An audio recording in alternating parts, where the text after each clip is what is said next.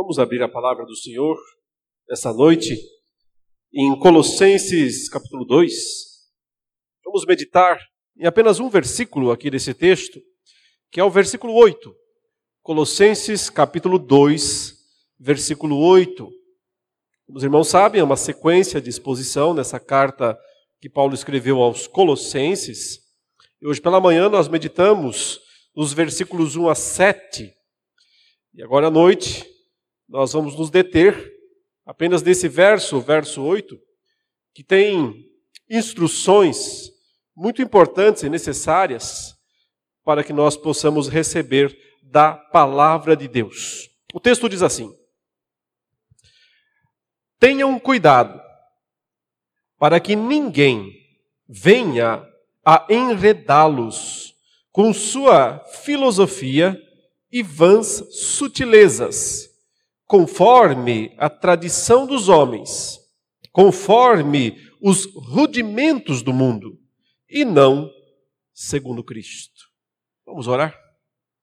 Senhor, nesta hora que nós lemos, temos lido a tua palavra, reconhecemos que temos todos os motivos para sermos gratos por tudo o que tu tens feito em nossa vida, por nos possibilitar estar aqui nesta noite de louvor e adoração ao teu nome, por ter nos salvado através de Jesus Cristo, por ter colocado em nós o teu Espírito Santo e nos ter dado a tua palavra para ser nossa lâmpada, nossa luz, nossa direção certa e segura ao longo da jornada da vida cristã, a qual todos nós estamos trilhando.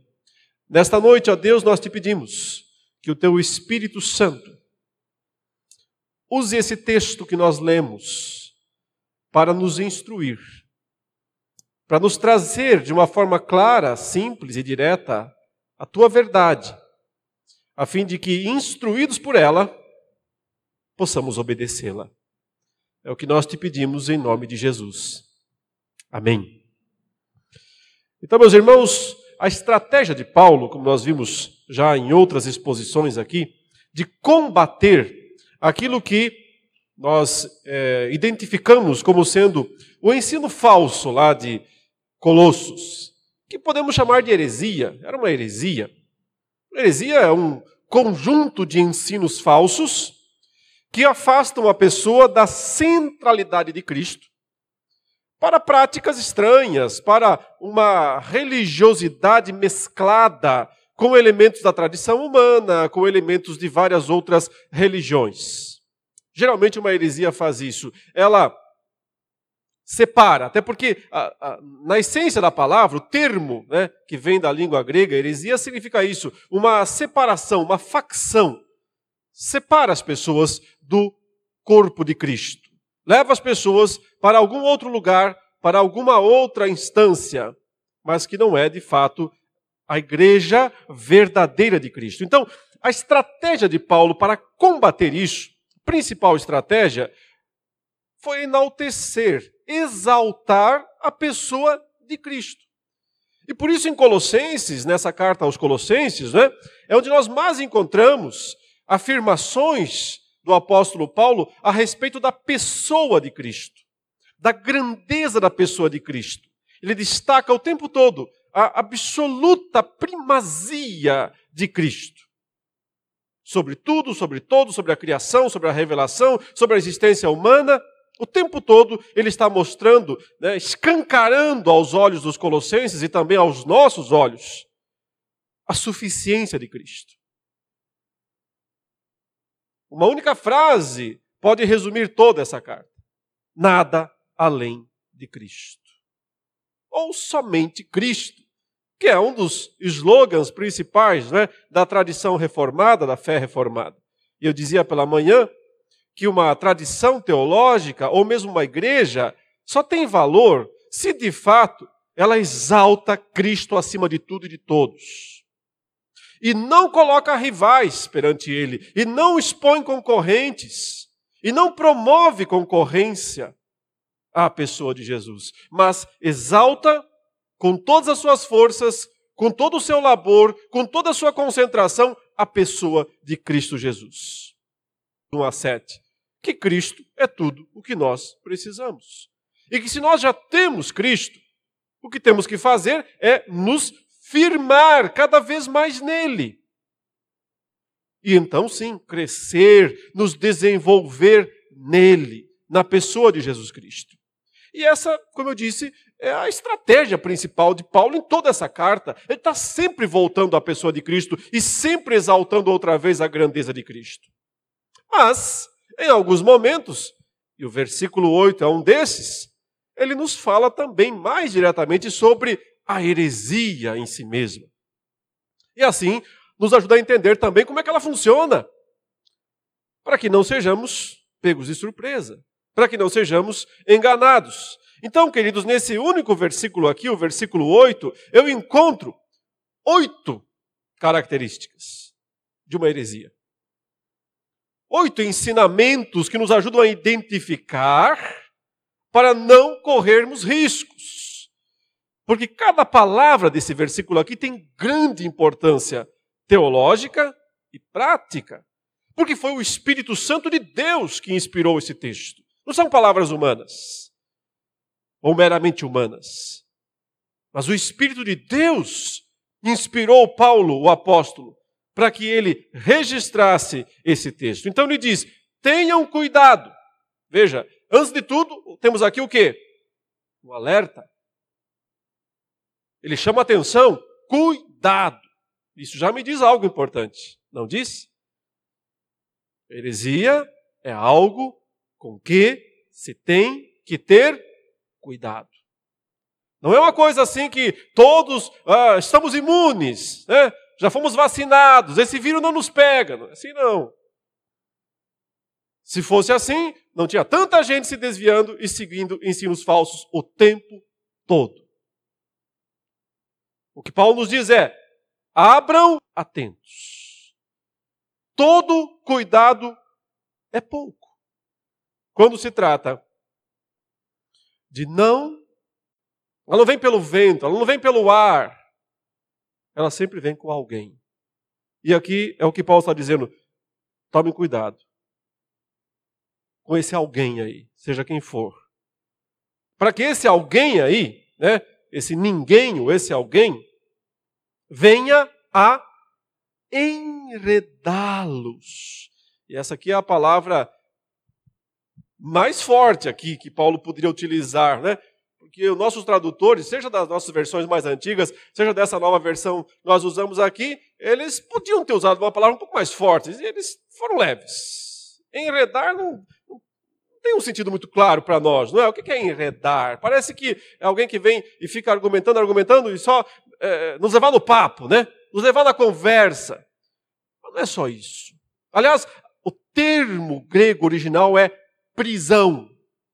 Prisão. O que Paulo está dizendo é: cuidado para que ninguém aprisione vocês. Coloque vocês numa prisão.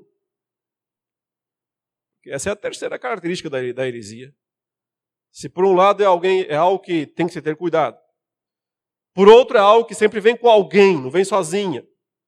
Em terceiro lugar, ela vem para nos prender, nos aprisionar. O que significa pura e simplesmente roubar a nossa liberdade em Cristo. Roubar a liberdade que Cristo nos deu e nos aprisionar em sistemas e tradições humanas. Heresia é sempre aprisionadora. E quando alguém cai nessa prisão, é quase impossível sair. Sim. Aprisiona de tal maneira, de tal forma, que sair dessa prisão é quase impossível. E é justamente por isso que Paulo está dizendo: cuidado! Cuidado, porque se você for aprisionado por alguma heresia, não vai ser fácil sair dela. A tendência é ficar cada vez mais aprisionado, cada vez mais sem a liberdade que Cristo nos dá. Então é melhor não parar nessa prisão. Porque depois que parar nela, sair não é fácil. Mas por que, que alguém se deixaria aprisionar? Por que, que alguém cairia numa prisão como essas? Ora, irmãos, o passarinho, quando se aproxima da armadilha, ele acha que vai se dar bem, né? Ele enxerga a isca lá na armadilha e diz: opa, hoje vou tirar a barriga da miséria. Até que pega a isca. Quando ele pega a isca, já era. A armadilha cai em cima dele. E sair é difícil. É muito difícil. Mas note que é justamente o que atrai, né? A sensação de que encontrou o bom. A sensação de que encontrou algo bom. Mas na verdade, é uma isca. Uma isca com a única intenção de enredar, de aprisionar aquele passarinho. Então, heresia funciona como uma prisão melhor não cair nessa prisão. Portanto, fique atento. Não coma as iscas que são colocadas gratuitamente, facilmente, atrativamente por alguém na sua frente. Geralmente quem come a isca é porque não está satisfeito, né? Não está satisfeito com o que Cristo é para essa pessoa. Por isso que ela come essa outra isca aí. E é por isso que Paulo está sempre argumentando aqui. Se você estiver consciente da plena suficiência que há em Cristo Jesus, as heresias não vão atrair você. Mas é justamente porque as pessoas não estão é que as iscas dos hereges são tão atrativas. Mas a armadilha cai. Como é que a gente chamava lá no interior? A arapuca. Ela cai e aprisiona quem se deixou levar. Mas veja então, ainda na sequência, que Paulo fala então, né? Tomem cuidado para que ninguém venha enredá-los com sua filosofia e vãs sutilezas. Vamos entender essas duas coisas agora. Porque, em quarto lugar, heresia sempre tem a sua filosofia. E é interessante que Paulo não fala assim, enredá-los com a filosofia, mas diz com a sua filosofia. Porque aqui o apóstolo Paulo não está necessariamente atacando a disciplina filosofia. Filosofia como disciplina, como estudos, é, não é esse o ponto, não é isso que Paulo está atacando aqui. Até porque hoje nós usamos o termo filosofia de uma maneira muito mais é, é, estreita, eu diria, do que se usava naqueles dias. Para nós hoje, filosofia tem a ver basicamente com essa corrente de pensamento ou aquela muito definida. É, para naqueles dias do apóstolo Paulo, filosofia era todo e qualquer sistema de pensamento que alguém pudesse defender. Então, não necessariamente bom nem mal, analisar a cada um, essa é a ideia. Olhar o que cada ensino diz. Mas quando ele diz aqui, tomem cuidado com aqueles que querem aprisionar vocês com a sua filosofia, aí ele está demarcando, ó, é a filosofia deles, desse grupo. E o que isso significa? É que toda filosofia, é, toda heresia, ela tem uma lógica interna uma lógica própria. Ela é construída dentro de uma lógica própria, interna. E acontece o seguinte: quem olha de fora e está muito bem instruído nas verdades da Bíblia, do Evangelho, né, do somente Cristo, ele não tem muita é, vontade nem de entender aquelas coisas. E por isso que geralmente ele passa longe. Mas se parar e ficar ouvindo, ouvindo, ouvindo, começa a se sentir interessado por aquela lógica interna, aquela pregação interna, que quase sempre é um, é um círculo, né? um círculo vicioso, uma pregação circular, sempre é, levando ao mesmo ponto, ao mesmo ponto, que quase sempre esse ponto, de tanto destaque, é algo sem importância na fé cristã.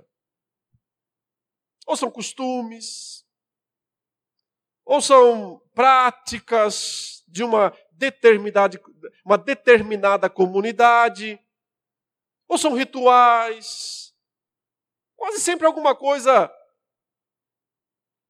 que não é, sabe, central.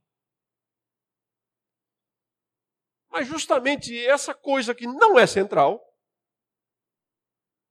ela é tão bem construída dentro daquele sistema que passa a ser central. Aí que mora o perigo. É aí que está o problema. É nesse momento que as pessoas perdem a centralidade da pessoa de Cristo. Essa lógica interna das heresias é o que aprisiona as pessoas. Elas acabam sendo subjugadas. O pensamento delas acaba sendo subjugado. Subjugado por aquele tipo de raciocínio que é repetido, repetido, repetido, repetido, repetido, a exaustão.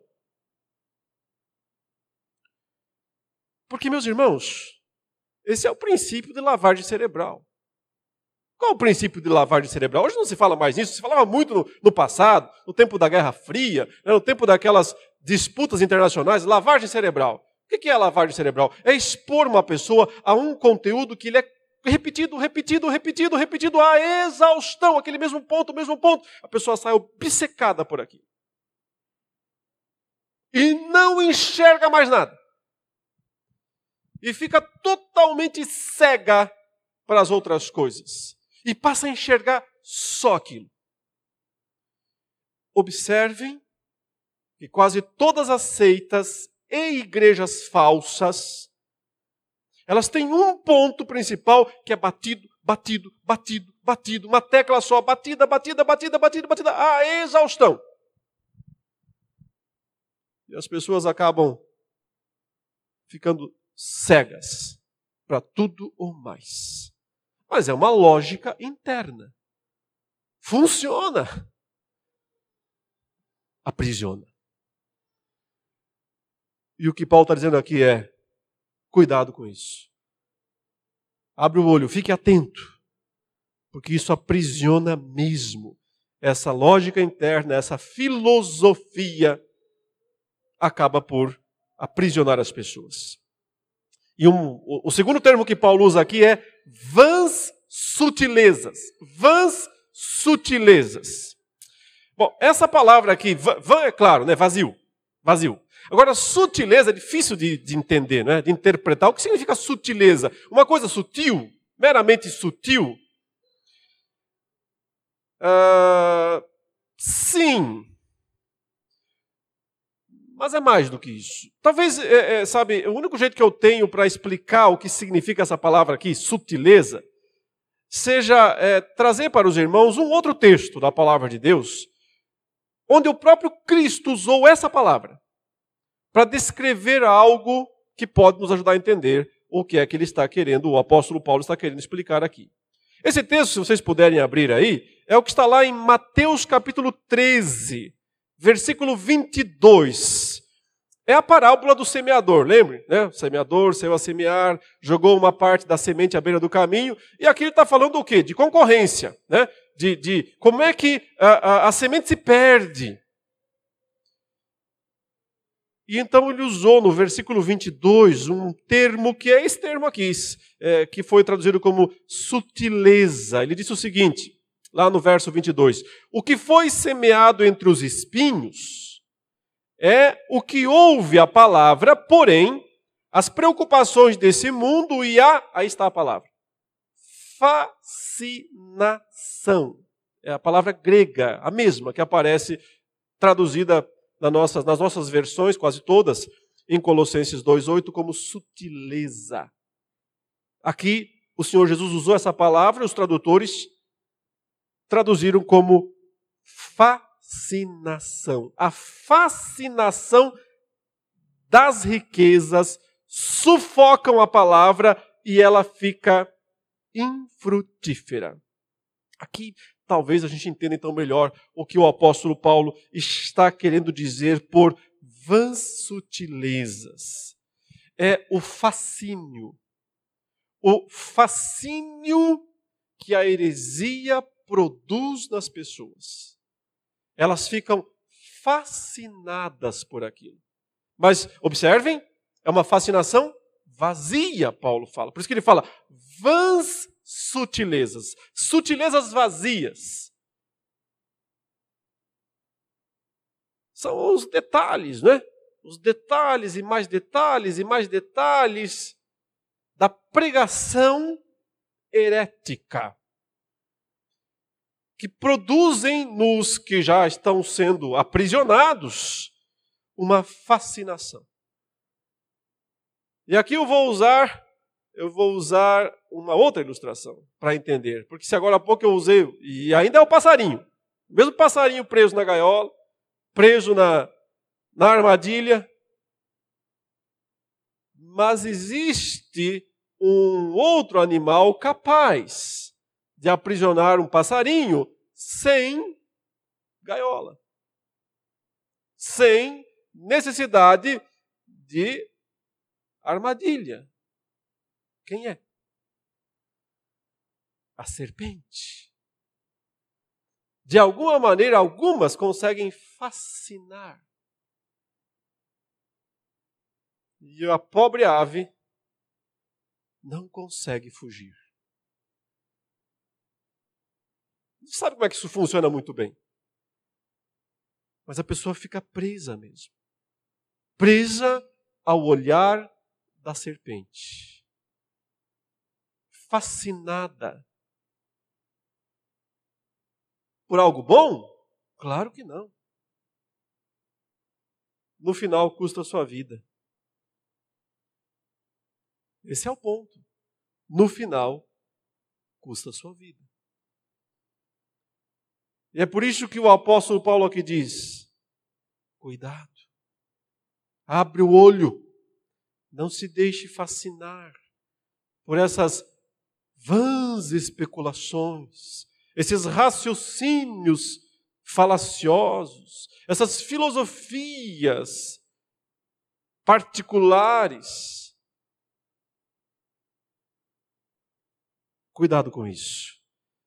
Mas então nós temos agora mais três declarações e elas têm uma estrutura na língua original também muito interessante, e ela quase aparece aqui em português. Porque ele fala: conforme a tradição dos homens, conforme os rudimentos do mundo, e não. que os tradutores podiam ter repetido a palavra, e não conforme Cristo. Porque esse é o ponto mesmo do apóstolo Paulo. Ele repete três vezes a mesma expressão. Elas são segundo isso, segundo isso, e não segundo isso. Então, o fundamento delas. O que é o fundamento, o que é o fundamento e o que não é o fundamento. E essas três últimas declarações aqui resumem para nós tudo que nós precisamos saber a respeito das heresias. Então não se perca nas contas, esta é a sexta aqui das descrições que nós podemos fazer a respeito de heresia nesse único versículo. Eu já disse, só para relembrar, que heresia é algo para ter cuidado. Já disse que ela sempre vem por alguém. Já falei que ela funciona como uma prisão. Que ela tem sua lógica interna, sua filosofia própria. E que ela fascina. Ela fascina as pessoas com uma fascinação vazia, tola, vazia, mas fascina. Agora, acrescento aqui, à luz do que Paulo nos ensina, que heresia se fundamenta em tradição humana. Segundo ou conforme a tradição dos homens. E quando o apóstolo Paulo, né, e o próprio Senhor Jesus falou muito sobre isso também, quando eles falam sobre tradição dos homens, em geral, eles estão comparando isso ou confrontando isso com a palavra de Deus. Então é muito simples. Segundo a tradição dos homens e não segundo a palavra de Deus. O Senhor Jesus, é, frequentemente, ele confrontou os religiosos dos seus dias, os judeus, os fariseus, os escribas, os sacerdotes, todo aquele pessoal lá, de darem mais importância, mais valor às suas tradições do que a palavra de Deus. Lembra um dia em que o Senhor Jesus e os apóstolos estavam almoçando, né? E os escribas e fariseus chegaram lá e perguntaram: Aham, olha aí vocês, hein? Que coisa feia. Comendo sem lavar as mãos. Será que eles disseram? É, é o Covid-19 que nós temos que passar álcool gel nas mãos? Não, não tinha nada a ver com isso. Precisava lavar as mãos naqueles dias porque se entendia que ah, algum tipo de contaminação espiritual uma pessoa podia contrair se ela comesse sem lavar as mãos. Não tinha a ver com micróbio, bactéria, vírus, não era esse o ponto. Né? Se eles tinham ou não conhecimento desses micro-organismos, nós não sabemos. Provavelmente não. Jesus certamente sabia, mas os religiosos provavelmente não.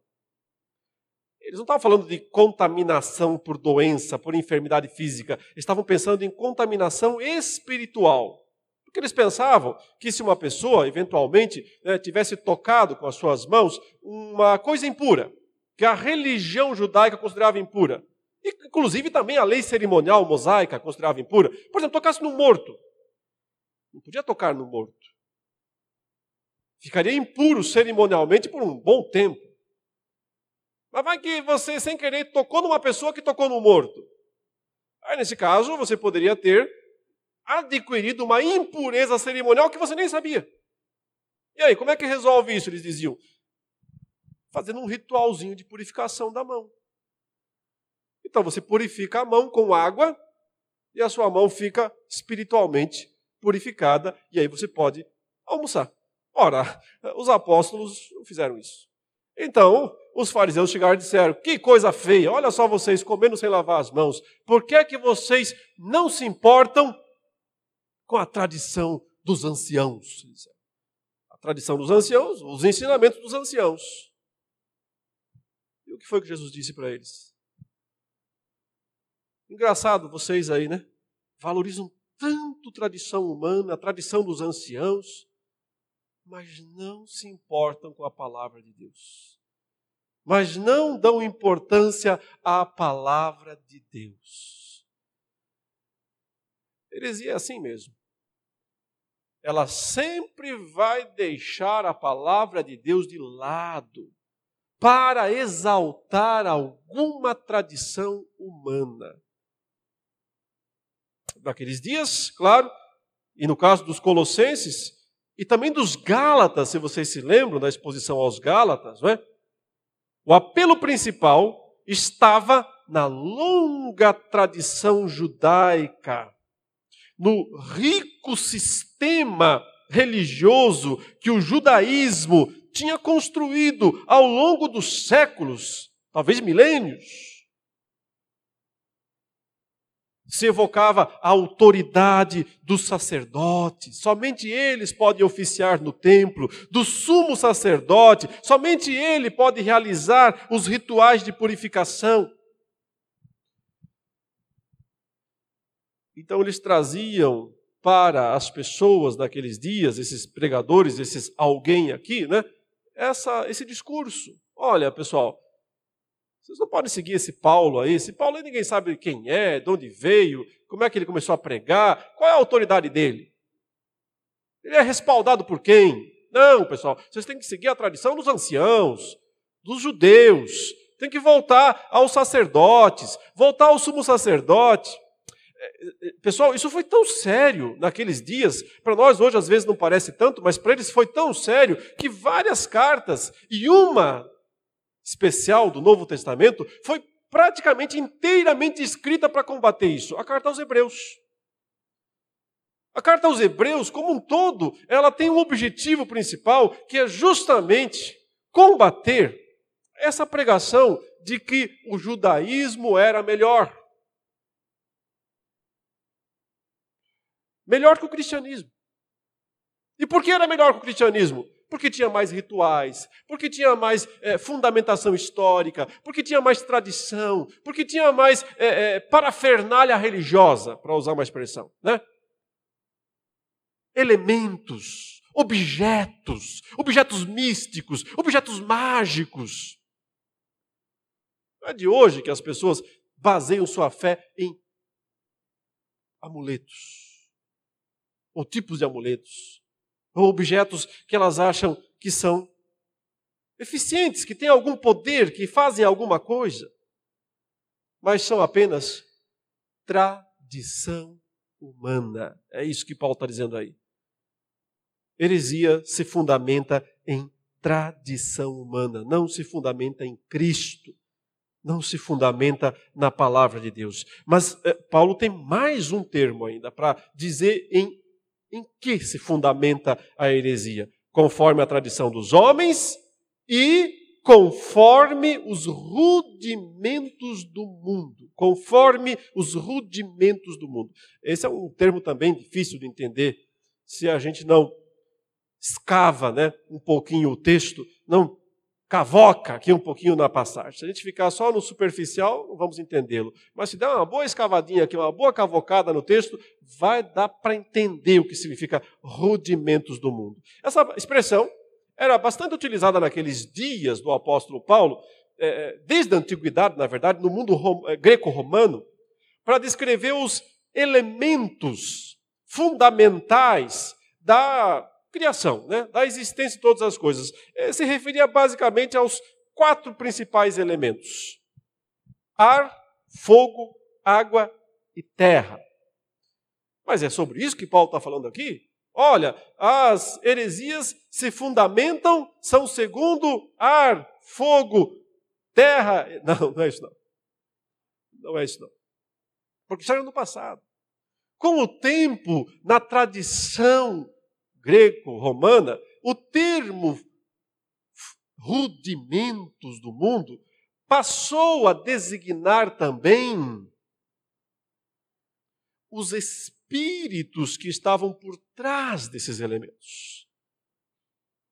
E aí, se você vai para a religião greco-romana, os deuses romanos, o que, que eles são basicamente? É o deus do fogo, é o deus do raio, é o deus do, da tempestade, é o deus do oceano, é o deus uh, da guerra, da terra, e assim por diante.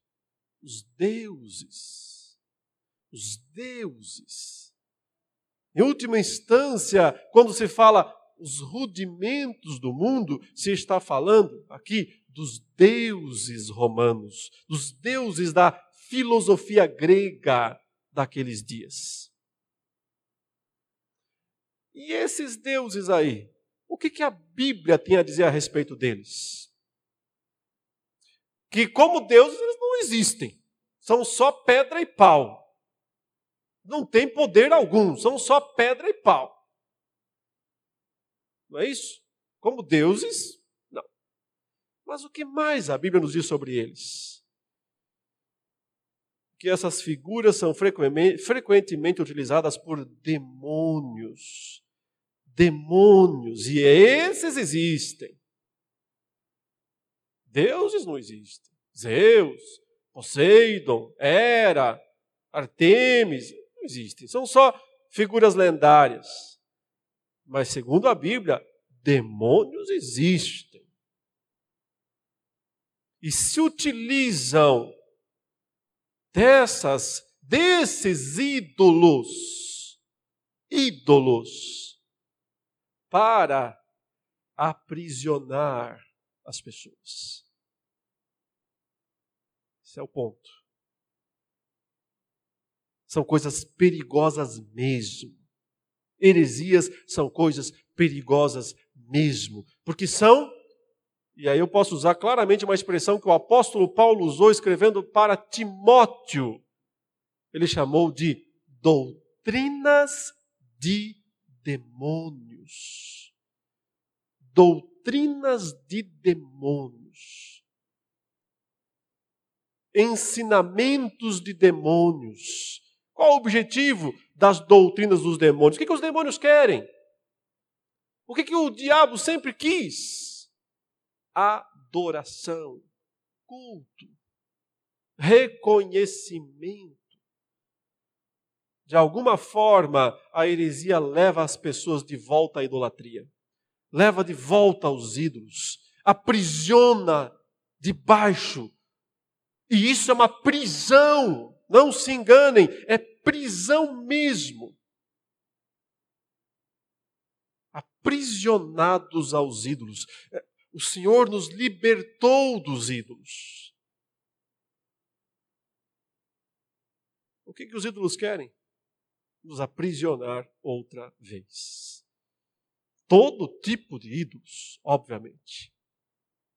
Toda a gama de ídolos que você possa imaginar disputam a nossa alma, sim. Mas graças a Deus, não pertencemos mais a eles. Pertencemos a Cristo Jesus.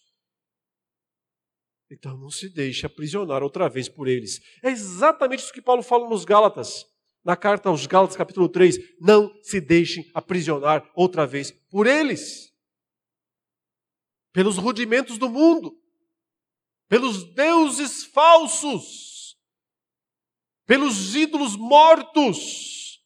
Não se deixem aprisionar outra vez por eles. E aí já foram então sete descrições a respeito de uma heresia. É para ter cuidado com ela. E muito. Sempre vem com alguém. Sempre vem com uma prisão. Ela tem a sua filosofia própria, a sua lógica interna e uma fascinação vazia que aprisiona. A heresia se fundamenta em tradição humana não na palavra de Deus. Tradição humana. Ela se fundamenta, pior ainda, em demônios, nos rudimentos deste mundo, nos espíritos malignos que assumem que usam ídolos mortos para nos aprisionar. E então vem a última e derradeira declaração de Paulo, para deixar muito claro da onde elas vêm, ou melhor, da onde elas não vêm. Porque ele diz: "E não segundo Cristo". E não conforme Cristo.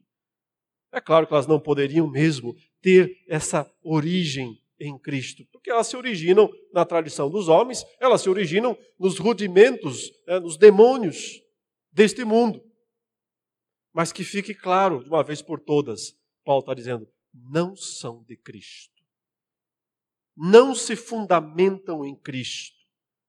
Até porque heresia, que ela mais procura, sua maior busca é nos afastar de Cristo, é nos distanciar de Cristo. E ela faz isso justamente tentando ocupar o lugar de Cristo. Porque aquele ensinamento falso se torna a coisa mais importante da vida da pessoa. Então já não é mais Cristo. Aquele objeto se torna a coisa mais importante. Então não é mais Cristo. Aquele ritual se torna a coisa mais importante. Então não é mais Cristo. Aquela prática se torna a coisa mais importante. Então não é mais Cristo. Aquela forma específica, individual, de cultuar se torna a coisa mais importante. Então não é mais Cristo. Tudo tenta ocupar o lugar de Cristo. Por isso Paulo diz: não segundo Cristo. Não tem nada a ver com Cristo.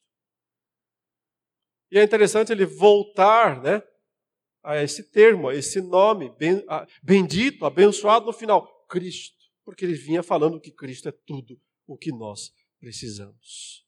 E que se nós temos Cristo, então o que nós temos que fazer é permanecer em Cristo, somente em Cristo, nada além de Cristo, e nos fundamentar mais e mais em Cristo, para podermos viver uma vida livres, não de prisioneiros, não prisioneiros de ídolos, mas seguidores livres do Cristo vivo. Que Deus nos abençoe e nos ajude sempre a não cairmos no laço do passarinheiro. O laço do passarinheiro. Que Deus nos livre das armadilhas do diabo, para que jamais o nosso coração seja aprisionado outra vez pelos ídolos mortos. Vamos orar. Ó Senhor Deus e Pai, obrigado pela tua palavra e pela instrução que dela nós recebemos. Te suplicamos em nome de Jesus que tu nos guardes de todo erro, todo erro mesmo, Senhor. E não permitas que coisas que nós apreciamos ou gostamos possam nos separar da centralidade, nos distrair, nos desviar da unicidade, da centralidade, da suficiência da pessoa de Jesus Cristo. Agora, Senhor, que vamos também em seguida participarmos da ceia, prepare o nosso coração e mente para que nós sejamos nessa noite abençoados pelo partir do pão. Nós oramos em nome de Jesus. Amém.